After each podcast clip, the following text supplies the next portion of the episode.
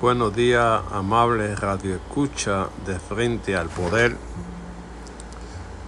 Defender la libertad de expresión es un compromiso de todo. Ninguna nación sin libertad de expresión, la democracia está en duda. En los últimos tiempos, a nivel mundial, se ha dado un acoso contra la libertad de expresión. La gente de poder no quiere que le digan las cosas como es, lo que están haciendo y no quieren que lo pongan en el debate. Por eso tratan de tropezar a todo aquel que defiende la libertad de expresión. Muchas personas han pagado con su vida el defender un derecho universal como la libre expresión. Pero es parte del oficio.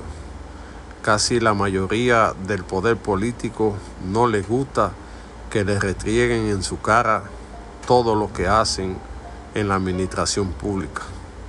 Y aquel que se atreve a exponerlo es perseguido, es maltratado y a veces pierde hasta la vida pero como derecho fundamental consagrado en la Constitución, defender la libertad de expresión es un derecho, es un deber ciudadano de cada persona defender el derecho a expresarse, así como la libertad religiosa, la libertad de culto y otras libertades sociales, la libertad de expresión es un derecho universal y nadie puede dejarse pisotear por defender este derecho.